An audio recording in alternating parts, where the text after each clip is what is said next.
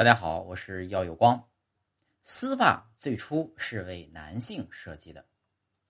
丝袜作为一种搭配服饰的时尚单品，深受很多女性的喜爱。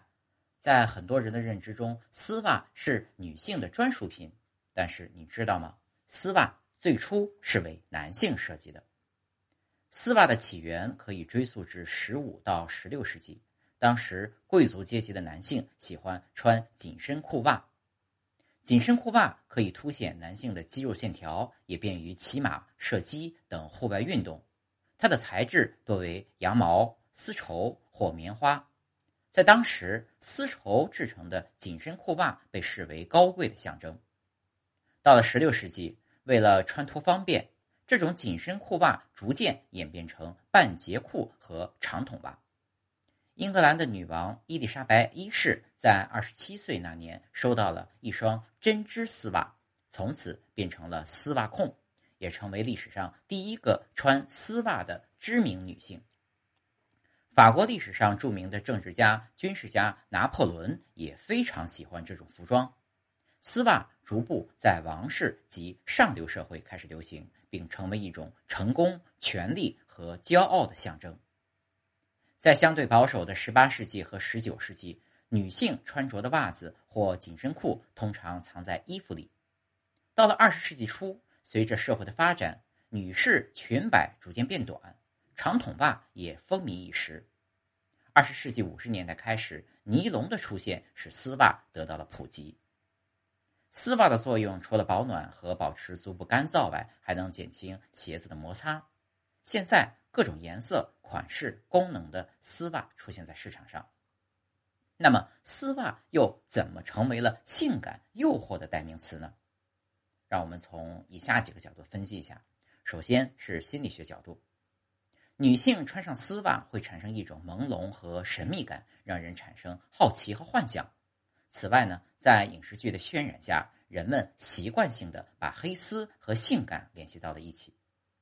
当丝袜没穿在身上时，大多数人并不觉得性感，所以从某种意义上说，丝袜控是练腿癖、练足癖的一种延伸。丝袜控一般以男性为主，会收集与丝袜有关的照片、视频等等。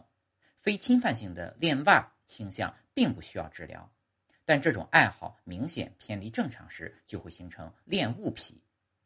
必要时呢，可进行心理治疗，但是。病程长或者缺乏治疗动机的患者，治疗效果会差一些。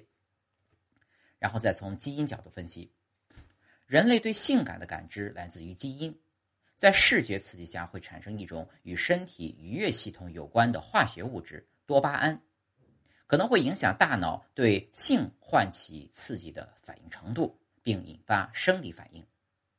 多巴胺第四受体的基因呢，在一定程度上控制大脑对多巴胺的反应。从进化角度看，人类和动物一样，更喜欢与容貌和身材姣好的异性交配，让基因不断的传递下去。在动物实践中，求偶会选择身材好的异性，身材不好往往与低生存率和后代少有关。科学家呢，已经发现多个基因和性欲唤起有关。目的就是为生物个体争取更多的传宗接代的机会。第三，从生理角度分析，男性是视觉动物，与女性身体有关的视觉图像信息往往会唤起男性的生理反应，而女性这方面多与气味、声音、浪漫的场景、情感交流等有关。那么，丝袜修饰双腿到底是不是视觉偏差呢？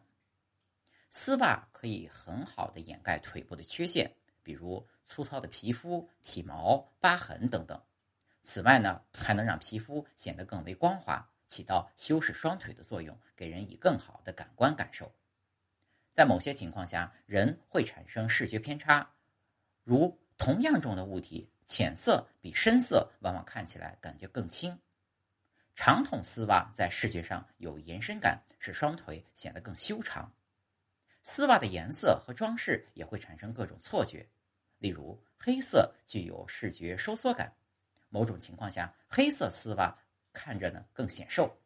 如果再加上一双高跟鞋，那么可以让曲线变得更加的修长。